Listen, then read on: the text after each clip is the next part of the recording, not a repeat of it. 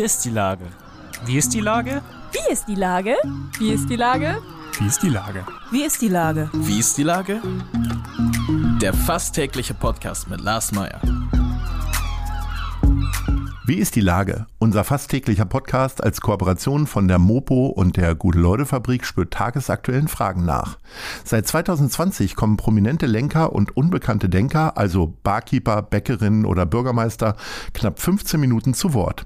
Die Auswahl ist rein subjektiv, aber immer spannend und überraschend. Mein Name ist Lars Meyer und ich rufe fast täglich gute Leute aus Hamburg an. Unser Partner, der das diese Woche möglich macht, ist HVV Switch. HVV, Moja, Sixchair, Miles und Tier, alle Mobilitätsangebote in einer App.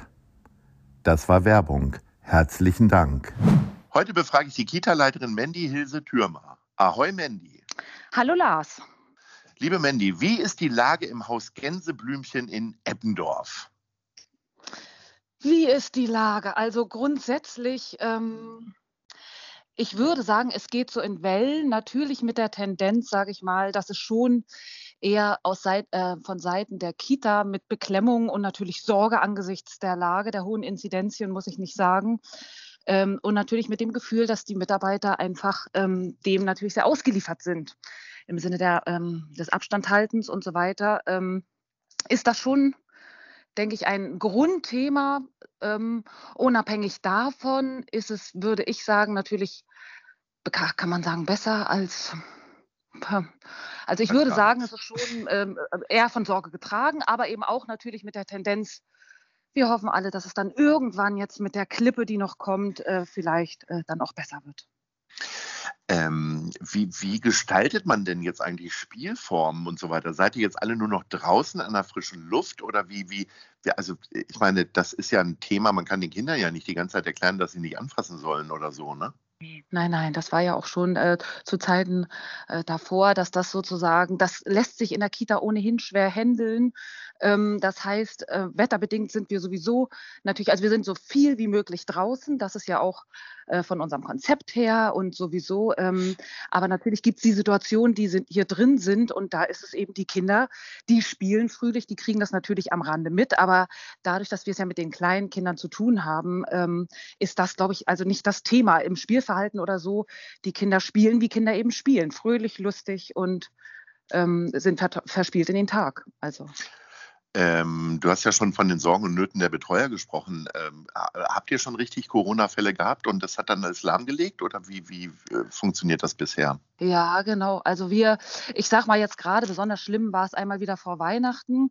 Ähm, wir hatten im letzten Jahr bereits ähm, Kolleginnen, die über Heiligabend in Quarantäne mussten und ähm, das war im vorletzten Jahr und im letzten, äh, jetzt äh, vor Weihnachten war natürlich wieder die große Sorge und wieder hat es zwei Kolleginnen getroffen. Ähm, eine davon ähm, hatte mit dem Impfdurchbruch zu tun. Also wir, wir sind natürlich alle geimpft und äh, die ist trotz Boostern hat es die eben auch wieder doll erwischt. Die andere ähm, ist jetzt gerade sozusagen wieder am Aufbau, auch mit den Nachfolgen, mit denen sie zu tun hat. Also das hat, obwohl wir eben auch eine sehr kleine Einrichtung sind, natürlich hier auch schon seine Auswirkungen gehabt in jedem Fall. Wie ist das eigentlich? Also man hört ja, also gerade im Zuge der äh, Corona-Pandemie hört man ja ganz viel aus der Gastronomie und Hotellerie von den Nachwuchssorgen, weil das einfach keiner mehr machen will. Und äh, was immer die Leute tun, ähm, habt ihr ähnliche Nachwuchssorgen? Muss ich mich jetzt vielleicht nochmal äh, bewerben? Also ich sag mal, ich gehe da mal mit meinem, äh, mit meinem puren Optimismus ran. Wir sind ein gestandenes, gewachsenes Team seit 16 Jahren.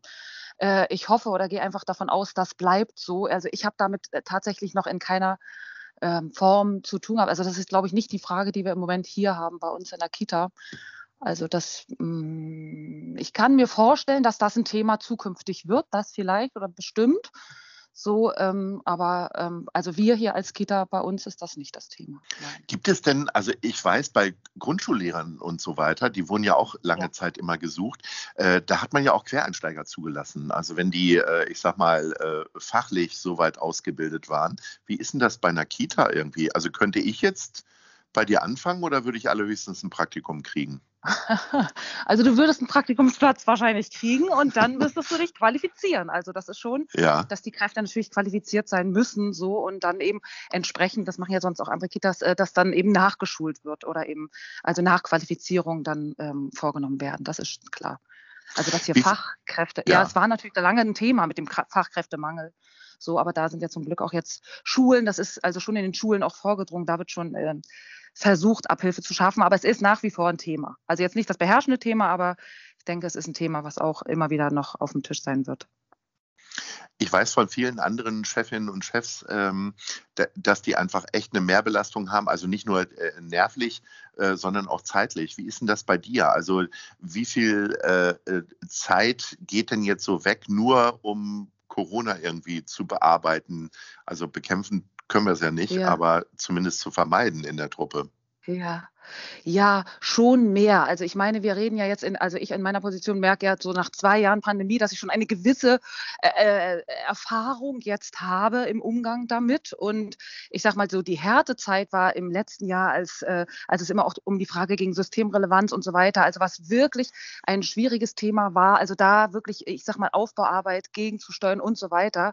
Ähm, das ist zum Glück nicht mehr. Also was ich schon merke, ist diese ähm, auf vielen Ebenen die Leute auf, äh, bei Laune zu halten. Also das ist nach wie vor so, weil eben natürlich Sorgen und dieses, was ich vorhin eingangs beschrieben habe, da ist, ähm, dass ich viel, sehr viel äh, mit Eltern äh, Kontakte halte, auch über das Kita-Maß hinaus, also in äh, WhatsApp und, und ähm, E-Mail und so weiter, dass wir viel nach außen informieren, weil die Eltern ja nach wie vor nicht reinkommen und sozusagen das, was früher selbstverständlich war, dieses zwischen Tür und Angel Gespräche, wo auch viel geklärt wurde, ist nicht mehr und äh, sozusagen die Einblicke in den Kita-Alltag und die äh, Gestaltung und so weiter äh, und auch die wegfallenden Feste. Also das ist schon so, dass da viel Arbeit geleistet werden muss in dem Sinne, dass sozusagen da transportiert wird ne? und ähm, ähm, und an Mehrbelastung natürlich, ich sage mal, alles das, was, wenn die Fälle auftreten, ans Gesundheitsamt weitergeleitet werden muss mit den Tabellen und so weiter. Also kommt eins zum anderen oder auch das Verschriftlichen. Das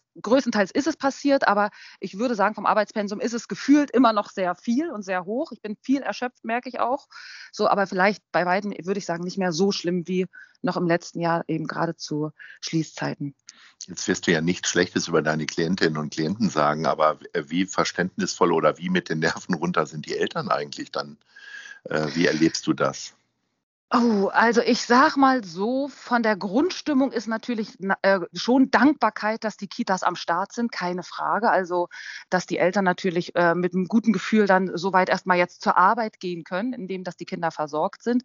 Aber ich merke schon auch wirklich die Sorgen bei den Eltern, weil die natürlich wissen, ähm, hier ist ein großes äh, Potenzial oder die äh, ne, äh, zur Ansteckung. Also, dass Eltern da ähm, Kinder dann auch zu Hause halt behalten als Sorge oder wenn die Babys da sind, so und das Geschwisterkind hier in der Kita ist. Also da kommen schon äh, auch Sorgen und Nöte von den Eltern hier an uns ran. Also auf jeden Fall auch. Und ähm, du hast ja gerade selber gesagt, du bist total erschöpft äh, häufiger, Mhm. aber nicht mehr so wie letztes Jahr. Aber äh, wie findest du denn Entspannung jetzt? Sind es die berühmten Spaziergänge oder hast du etwas anderes für dich gefunden? Äh, also Spaziergänge darf man auch nicht mehr sagen, das meinte ich jetzt gar nicht. Es ist so schlimm, dass Wieso? manche Wörter jetzt so beschissen äh, belegt sind. Naja, Weil? Spaziergänger sind ja die Leute, die jetzt auch gegen Corona-Maßnahmen äh, demonstrieren. Das wollte ich nur noch mal klarstellen. Ich meine also tatsächlich einen äh, abwechslungsreichen Gang an der frischen Luft.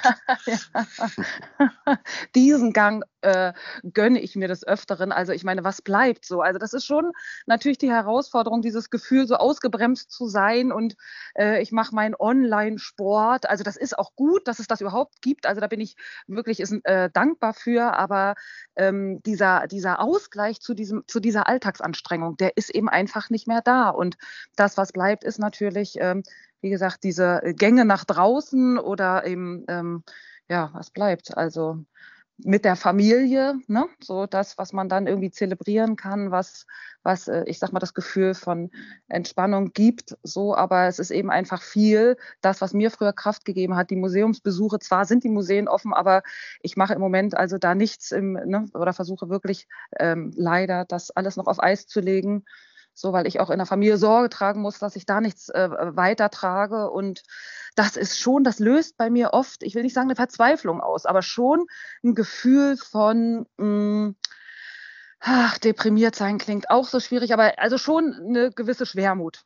So, also die ich natürlich, weil ich, weil ich weiß, wie ich da funktioniere, irgendwie natürlich immer wieder im Alter kompensieren kann, ist ja auch mein Job, hier alle bei Laune zu halten. Äh, aber das ist schon, dass ich da wirklich äh, auch gut gucken muss, dass ich äh, da auch immer für mich sorge, äh, um das zu schaffen oder da auch immer wieder ne, äh, mit dem positiven, kraftvollen Gefühl am Start zu sein für alle anderen, ja. die hier, die davon eben profitieren müssen. Ähm, was machst du denn für Beobachtungen bei den Kindern letztendlich? Kriegen die das, also du hast ja vorhin gesagt, die spielen ganz normal, aber ja. ich sag mal, Corona ist ein großes Wort, werden die auch alle irgendwie gelernt haben, aber äh, merkt man da jetzt auch schon irgendwelche Folge? Schäden oder Folgen?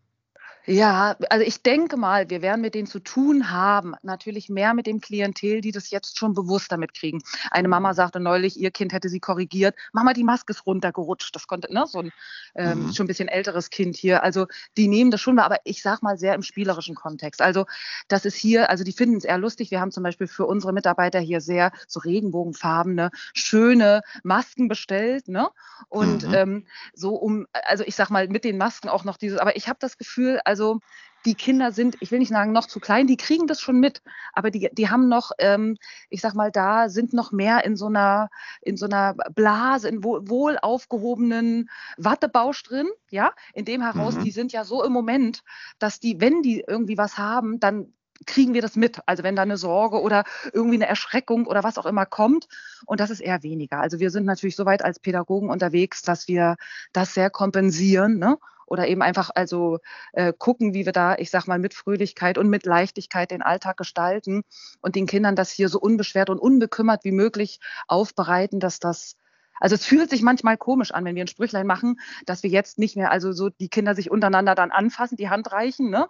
Sondern jede, mhm. also das sind dann so Momente, die finde ich dann auch, also ich will nicht sagen, schnürt mir die, das, das ist, ne, ähm, den Magen zu, aber das ist schon so, wo ich denke, oh, hoffentlich hat es bald ein Ende und ähm, hoffentlich können wir wieder einfach mit bald mit so einer noch mehr ähm, Geselligkeit das hier alles ähm, erlebbar machen.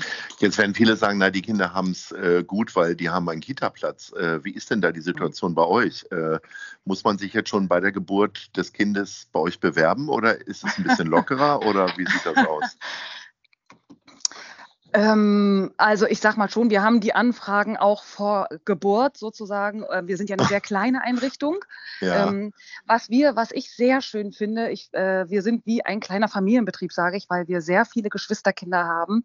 Also wir haben jetzt mhm. fürs kommende Jahr also die Plätze viel sozusagen äh, in der Pipeline mit Geschwisterkindern und ähm, ja, ich glaube, ein, ein, begehrter Platz, was soll ich sagen? Das ist wie überall oder wie bei vielen Sachen. Das ist schon, also ich gebe den Eltern auch immer den Tipp, dann bleibt dabei. Also äh, natürlich hat es Sinn, sich auf viele Listen zu schreiben, weil äh, der Mangel ist einfach auch da. Aber ähm, also wenn man da dann muss man schon auch ein bisschen dranbleiben. Und äh, es ist trotzdem aber natürlich überschaubar, wenn du eine kleine Einrichtung bist. Da haben natürlich äh, die anderen Einrichtungen da, ähm, die ne, mehr Plätze haben, ähm, ja. auch mehr Kapazität. So. Wir sind schon am Ende unseres Gesprächs und da sind wir ruckzuck bei der Top 3. Und wer, wenn nicht Hi. du, weiß, was tolles Kinderspielzeug ist und äh, vor allen Dingen weißt du, wo man das kaufen kann. Also meine Top 3 ist, äh, wo bekommst du denn dein Kinderspielzeug her? Äh, ja, also Platz 3. Ja, äh, Platz 3 würde ich sagen, das ist bei mir der Spielplatz in Eimsbüttel in der Karl-Schneider-Passage. Den liebe ich sehr. Ähm, da das würde ich, denke ich, auf Platz 3 heben. Ja, Platz 2. Ja, das, äh, lass mich überlegen, das wäre für mich Domino in hohe Luft. Mhm. Ähm, auch, ja, genau. Mhm, den mag ich sehr. Und Platz 1? Das ist für mich äh, würde ich sagen, eindeutig Linau in Eppendorf. Also es sind alles im Grunde Spielzeugläden, äh, klassische Spielzeugläden mit qualitativ hochwertigem Spielzeug, viel Holz und auch vor allem einer persönlichen Note. Und wenn ich noch eine kleine Anmerkung machen darf, ja. weil du es jetzt gerade so fragst, ähm, zum Beispiel Domino hat jetzt ähm, gerade im Schaufenster so eine kleine Ausstellung mit ganz altem Spielzeug. Das ist ein Tipp. Äh, ich war dort mit meiner Tochter, wenn wir abends unsere Gehrunde machen. Äh, mhm. Das ist sehr sehenswert für beide Seiten, weil es irgendwie, für mich fand ich es sehr an anrührend. Also diese ganzen alten, ganz alten Spielzeuge, die ich selbst von meinem Vater oder von äh, früher noch her kenne. Und meine Tochter fand es super interessant zu sehen, wie früher mit den Sachen gespielt oder was es früher zu spielen gab. Also ein kleiner Tipp von mir, kann man gern mal gucken. Ich weiß nicht, wie lange das liegt, aber das ist wirklich sehenswert. Vielen, vielen Dank für deine tollen Tipps und für das Gespräch, liebe Mandy. Äh, wir haben jetzt ein Jahr nicht ich miteinander gesprochen. Ich hoffe, dass wir uns schneller sprechen und dann ist nur noch eitel Sonnenschein auch im Haus Gänseblümchen in Eppendorf. gerne, in sehr diesem gerne. Sinne, ahoi. Tschüss. Tschüss, dank dir. Eine Produktion der Gute-Leute-Fabrik in Kooperation mit der Hamburger Morgenpost.